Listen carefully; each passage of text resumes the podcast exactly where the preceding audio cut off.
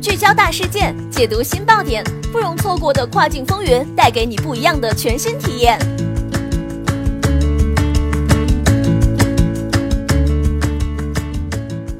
雨果电台听跨境的声音，各位听众朋友们，大家好，欢迎大家收听这一时段的跨境风云，我是可心。现在将要给大家带来的资讯是卫士雪花片事件，美国律师又出来打假了，这回是 Rainbow Loom 的品牌。不久前，大批卫士卖家还因雪花片指尖猴子侵权被法院起诉的焦头烂额，现在悲剧再次重演。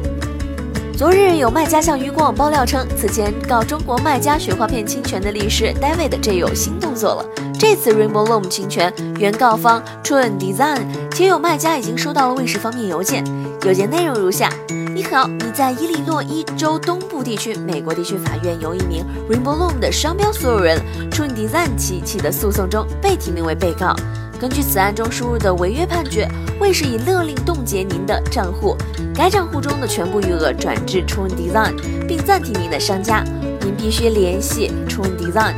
您必须立即采取行动，因为卫士很快就会被迫转移您账户中的金额。据邮件显示，该账户中的全部余额转至 True Design，并暂停涉事卖家店铺的平台上所有商品。鱼果网了解到，收到此类邮件的卖家不在少数。一位卫视卖家告诉鱼果网，就在刚刚收到了原告方发来的邮件。尽管几个月前已经下架此类商品，却难以幸免被关店铺，而店铺还尚有四万美金的货款金额。另一卖家表示，后台显示投诉原因是商标词外观专利侵权，而我连一个产品都不曾卖出过，也被关了号。律师对其建议，现阶段最好是能够赔钱和解，撤销这个账户的诉讼，这样才能使得账号恢复得快。截至目前，因 Rainbow Loom 品牌侵权被冻结的卖家仍在不断增加中。业内人士对此建议，当下之急，卖家们务必要仔细检查你的刊登信息，看看有没有用到 Rainbow Loom 这关键词。或者直接用了对方的图片，尽早做下架处理。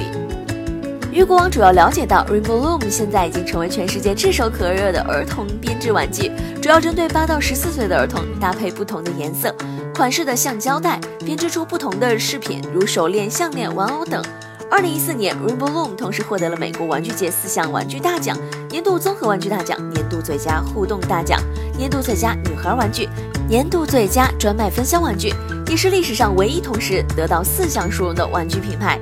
小贴士：关于此类事件，后续鱼果网仍会继续关注。如果你也有相关爆料，也可在音频下方文稿的评论区留言。好了，这一时段的资讯就是这样了，感谢雨果小编的整理，我们下一时段再会，拜拜。